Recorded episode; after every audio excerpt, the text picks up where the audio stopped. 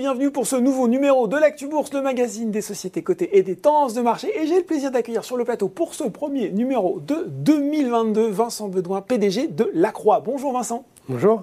Alors, quelques mots sur la Croix, ETI euh, familiale, un côté depuis 1992, spécialisé autour euh, de trois pôles principaux. Je vais essayer de bien les expliquer. L'activité euh, électronique, avec la conception et la fabrication d'équipements électroniques et de solutions IoT pour les produits de clients des secteurs diversifiés. On a aussi la fourniture d'équipements connectés et sécurisés pour la gestion des infrastructures de la voirie intelligente. Hein, C'est à travers de votre activité City. Et enfin, la fourniture de solutions pour la gestion des infrastructures d'eau et d'énergie à travers votre activité environment, hein, avec l'accent s'il vous plaît. Euh, peut-être pour commencer, Vincent, justement un mot rapide pour expliquer en quoi consiste concrètement l'activité de la Croix et les marchés sur lesquels vous êtes positionné. Bah, concrètement, la Croix design et fabrique mmh. des équipements électroniques connectés pour les différents secteurs de l'industrie, de l'automobile, de la domotique, de l'aéronautique, euh, du médical.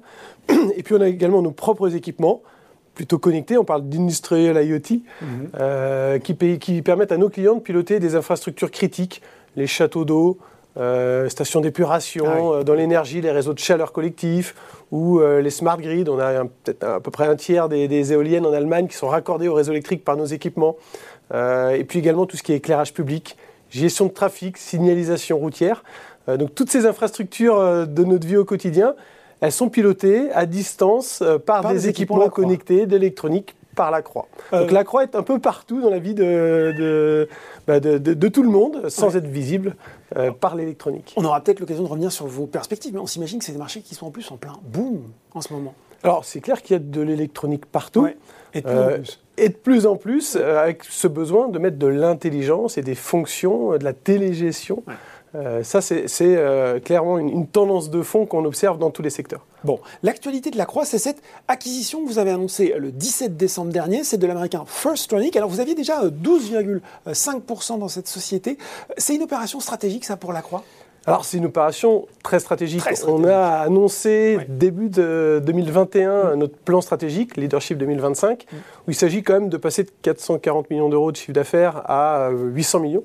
Euh, et également en améliorant notre, euh, notre marge pour passer à 9% d'EBITDA. Mhm. Et dans ce plan, il y a plusieurs piliers. Les deux piliers principaux, c'est l'international et les croissances externes. Et là, on est au cœur du plan avec euh, cœur direct. voilà, cette première premier, vraiment opération extrêmement structurante. Mhm. C'est un peu moins de 30% de notre chiffre d'affaires euh, dont on fait une acquisition. On est, euh, pour vous situer, euh, Firstronic, c'est dans une tendance à peu près à 140 millions de, dollars sur, de chiffre d'affaires sur 2021. Mhm. La Croix, on va être autour de 500 millions. et donc voilà, c'est une, une, une, opération puis qui nous projette à l'international aux US. Qu'est-ce qui a fait de vos yeux de Firstronic une acquisition pertinente, cette brique peut-être qui manquait dans le développement de la Croix Alors, bah, dans ce plan stratégique, euh, on a des zones cibles déjà, euh, beaucoup de développement international, mais dans ce développement international, des zones cibles, les US et l'Allemagne, avec un objectif d'être aussi présent dans ces pays-là, avec nos trois activités, euh, que, que, en France. Donc forcément déjà, la pertinence, c'est la localisation géographique. On connaît Firstronic depuis 4 ans, on avait 12,5% 12 du capital, on connaît les métiers. Euh, des bases industrielles hyper rationalisées euh, qui, sont très très complémentaires à ce que nous on a comme base industrielle pour accompagner nos clients. Euh, donc un vrai intérêt sur un acteur finalement assez unique dans son genre. et on a, voilà, je pense que c'était une opération pour nous à, ne pas louper, mmh. puisque on, aurait eu, je pense, du mal à trouver l'équivalent. Euh, aux US. Une opération à ne pas louper, mais vous savez, quand on fait une acquisition, quand on a une politique de croissance externe, souvent on dit, bon, on court toujours un petit peu le risque de, voir, euh, de se voir reprocher d'avoir payé trop cher, et puis il y a toujours aussi cet impératif de faire des opérations euh, créatrices de valeur pour l'actionnaire. J'imagine que ces deux impératifs, vous les avez pris en compte avec attention. Alors, Évidemment. Alors, dans une opération comme ça, bah, déjà, nous, on regarde l'intérêt stratégique pour la croix. Euh, dans son positionnement, dans la cohérence par rapport à notre plan stratégique. Après, comme je le disais, on connaît les acteurs, on connaît les équipes, pardon. Mm. Euh, le fonds de commerce, c'est une entreprise qui est en forte croissance. Et puis on est sur une valo, alors qu'on n'a pas regardé tout seul, parce que BPI nous a aussi accompagnés dans cette opération. Ils prennent 26% hein, du, du, capital, nous on en prend 62%. Donc on n'était pas tout seul à, regarder ça. Et puis finalement, on est, je pense, sur des multiples assez raisonnables, entre 8,5 et 10 fois les bidas selon les, années de référence. Euh, et une opération qu'on finance euh, deux tiers par de la dette, un tiers sur fonds propres, qui nous permet deux choses importantes garder à des ratios euh, d'endettement qui sont sur les fondamentaux de la croix, mmh. en dessous de 0,8 et en gardant aussi euh, des cartouches, entre guillemets, pour euh, de prochaines opérations. Pour la suite. Et voilà, exactement. Bon, euh, comment devrait, selon vous, se dérouler l'intégration de First Tronic au sein de la Croix? Je sais pas, il y a des différences culturelles entre, même si vous l'avez dit, vous êtes présent en tout cas en relation depuis longtemps, il y a des différences culturelles entre la façon de travailler des équipes françaises et américaines? Alors, euh, oui, forcément, je ne peux pas dire qu'il n'y a pas de différence culturelle. Euh, au-delà de ça, pour nous, dans l'intégration, pour, tenir compte de ça, on a embarqué au capital euh, le, CEO et le, COO, mhm. hein, qui, sont, qui sont bien sûr minoritaires, mais qu'on garde au capital de l'entreprise. Mhm. On compte, on garde les équipes existantes. Mhm. On connaît extrêmement bien leur métier, qui est notre métier. Euh, on a des clients communs. On va développer le cross-selling. Et en fait, l'intégration, euh, pour nous, il ne s'agit pas de tout, chambouler, mais par contre de se focaliser avec Firstronic, avec les équipes de Firstronic, sur les synergies, les ventes, cross-selling, développement de nouveaux clients qu'on va pouvoir approcher parce que maintenant on a une base en Europe et une base aux US. Et puis tout ce qui est synergie achat dans un contexte euh, achat électronique voilà, un peu tendu, euh, qui est intéressant, cette puissance achat dont, dont on va euh, faire en sorte de tirer les bénéfices. transition tout trouvée, parce que oui, quand on fait de la, de la, connectivité du réseau intelligent, ça demande beaucoup, beaucoup de semi-conducteurs. Vous me voyez venir, effectivement, on sort d'une année pas simple, avec des pénuries, des difficultés d'approvisionnement. Comment vous avez géré ça? Et puis, comment vous allez gérer sur une année 2022 qui s'annonce encore assez incertaine, finalement, j'ai l'impression? Oui, alors... C'est vrai que, bah, on va dire que les tensions d'approvisionnement sur les semi-conducteurs ont, l'air de suivre un petit peu les, tensions de la crise sanitaire. Ça dure un petit peu. Belle petite euh, très, très concrètement, euh, il y a une, une, désynchronisation de l'offre et de la demande mmh. euh, sur, sur, ce marché des composants de semi-conducteurs qui a été amplifiée par la crise sanitaire. Euh, on a eu des phénomènes conjoncturels en 2021, comme le confinement de la Malaisie, euh, aussi des, aléas sur deux des plus grosses usines mondiales, entre un incendie et puis les, gelées au, Texas qui, ont bloqué, euh, qui ont créé vraiment de la perturbation. On va dire que sur 2021, avant l'été, il y avait des délais très longs, une situation difficile mais gérable.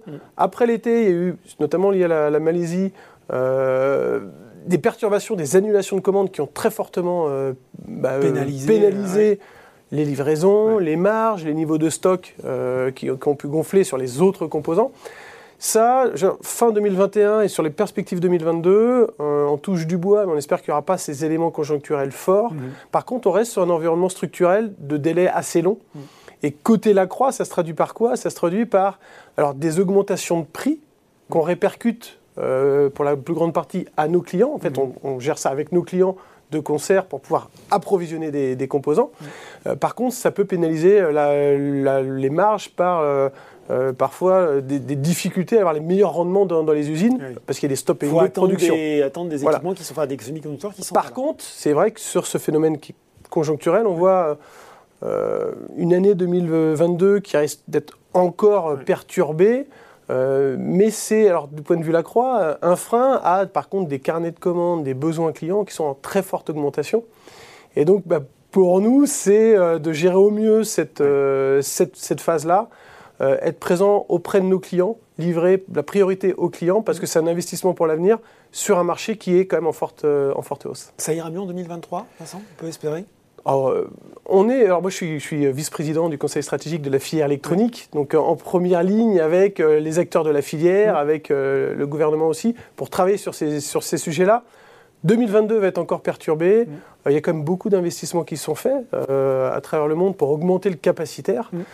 donc plutôt, plutôt comme un retour à la normale début 2023. Euh, après, il n'y a pas que les semi-conducteurs, il y a euh, d'autres familles de composants. Donc, mais ça, ça fait partie de notre métier d'avoir plusieurs sources et de gérer ces aléas. Mais justement, euh, quand on est présent outre-Atlantique, c'est pas un plus ça pour les approvisionnements justement? Alors c'est un vrai intérêt pour les approvisionnements et puis pour les conditions de ces approvisionnements. déjà, ça donne une taille critique pour être en première ligne avec les, fournisseurs directement. mais ça permet aussi pour les typologies de composants par lesquels on, pour lesquels on passe par de la distribution, d'avoir le meilleur des deux mondes, hmm. parce que entre l'Europe et les US, c'est pas forcément toujours les mêmes hmm. pratiques, et euh, d'être des deux côtés, c'est intéressant, sachant que on a également un partenaire chinois qui a 5% du capital de Firstronic, avec qui on partage un bureau d'achat en Chine pour également être capable de sourcer localement ce qui reste encore localement. Bon, euh, on est début janvier, c'est encore la période des vœux. Euh, qu'est-ce qu'on souhaite comme belle année 2022 au groupe Lacroix bah pour 2022, j'ai envie de dire que euh, de continuer sur notre lancée. C'est vrai qu'en 2021, malgré le contexte, on a lancé notre plan 2025, on a fait une augmentation de capital, on a réussi dans les temps à boucler, cette, acquisition ultra stratégique. On est aussi sur un trend de business qui est bon. On prend des, nos carnets de commandes se remplissent. Alors, ils sont un peu freinés dans la livraison, mais euh, donc il y a cette tendance qui est forte. Est là, 2022, c'est la suite. J'ai envie, envie, de dire peut-être euh, la continuité, ou encore l'accélération plutôt même sur le développement organique à l'international. On lance des nouveaux produits, euh, spécifiquement notamment pour le développement à l'international. Donc bah, de la croissance organique peut-être une nouvelle croissance externe d'ici fin 22. Ah bon voilà. Eh bien peut-être des annonces à surveiller. Merci beaucoup Vincent Benoît, PDG de la Croix, d'être euh, venu pour nous, revenu en tout cas pour présenter l'acquisition de Firstronic et les perspectives 2022 de la Croix. Merci, à bientôt. L'actu bourse, c'est fini pour aujourd'hui. À très bientôt pour un nouveau numéro.